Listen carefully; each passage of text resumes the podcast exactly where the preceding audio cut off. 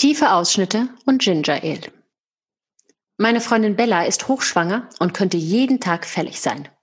Sie sieht super aus, ihr geht es blendend, es ist eine absolute Bilderbuchschwangerschaft. Bella und ich haben nicht nur gute Gespräche, sondern wir teilen auch eine große gemeinsame Partyleidenschaft. Mit Bella kann man richtig gut feiern. Sie ist nicht klein zu kriegen und fragt um vier Uhr morgens noch, ja, und jetzt?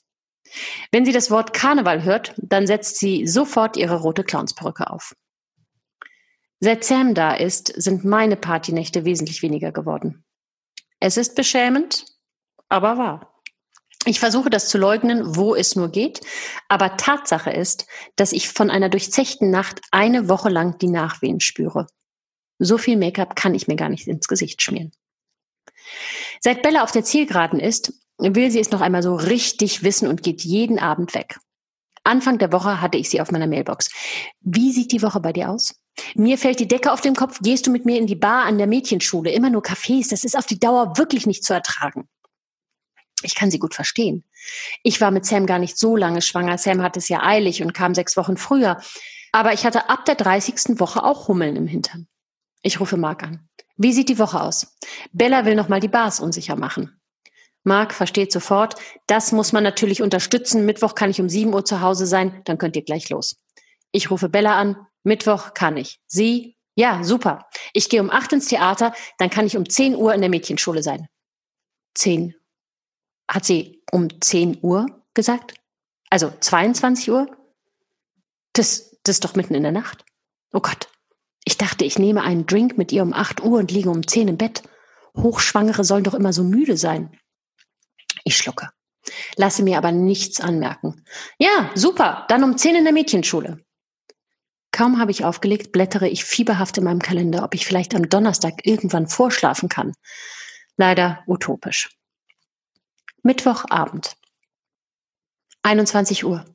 Ich liege auf der Couch und bin kurz davor einzuschlafen.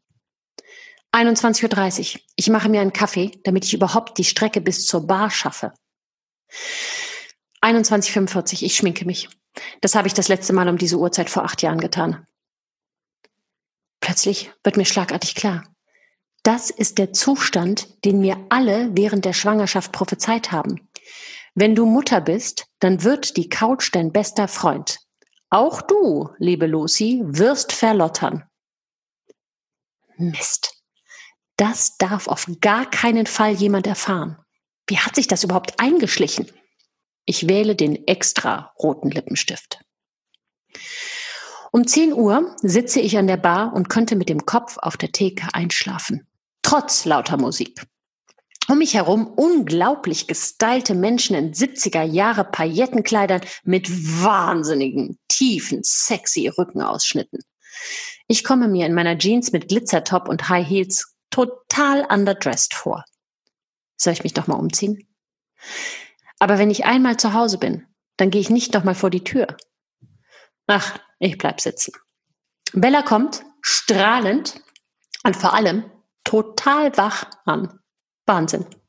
Sind das die Hormone? Vielleicht sollte ich einfach noch mal schwanger werden. Dann hätte ich wenigstens ein paar Monate noch mal so einen Energiebooster. Sie bestellt Ginger Ale. Ich denke, Alkohol muss mich retten. Sonst halte ich nicht durch. Die erste Stunde ist herrlich. Wir quatschen, lästern wie in alten Zeiten. Ich bin nach einem halben Glas Wein total betrunken, was mich aber nicht davon abhält, ein zweites zu bestellen. Bella ist quietschfidel. Ab 23 Uhr baue ich sekündlich ab. Ich kann mich noch nicht einmal an einer Zigarette festhalten. In solchen Momenten, da hasse ich das Rauchverbot. Mein Gott, aber woher kommt denn dieser Ehrgeiz, so zu tun, als ob ich 20 bin und ohne Kind? Im Moment habe ich allerdings keinerlei Kapazität, über diese Frage nachzudenken. Ich muss ja schließlich aufrecht sitzen, ohne zu sabbern. Stattdessen kippe ich lieber das zweite Glas Wein runter. Alkohol soll ja wach machen. Die traurige Realität ist aber, dass Bella dank Ginger Ale immer wacher wird, während ich mich kaum noch auf dem Barhocker halten kann.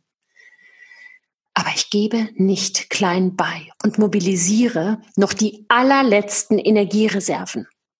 Habe ich eigentlich noch alle Tassen im Schrank? Warum tue ich so, als ob ich bei den Bundesjugendspielen sei und es um den ersten Platz geht? Wem genau will ich denn was hier beweisen? Um ein Uhr sagt sie, na, wollen wir mal langsam gehen? Oh Gott sei Dank, ich stehe kurz vor dem Kreislaufkollaps. Wie du magst, sage ich ganz locker, wobei mir das Sprechen mittlerweile wahnsinnig schwer fällt. Sie hüpft elfengleich ins Taxi. Ich habe keine Ahnung, wie ich es nach Hause schaffe. Endlich liege ich im Bett. Marc murmelt, war es schön? Ich bin am Ende. Mann, hat die ein Durchhaltevermögen. Ich wollte mir bloß nicht die Blöße geben, vor einer Hochschwangeren nach Hause zu gehen und falle sofort in einen traumlosen Tiefschlaf. PS. Heute Morgen kommt eine SMS von Bella. Schöner Abend. Sorry, dass ich so früh gegangen bin. Aber ich hatte plötzlich tierischen Hunger. Oh Gott, ich bin ein Wrack.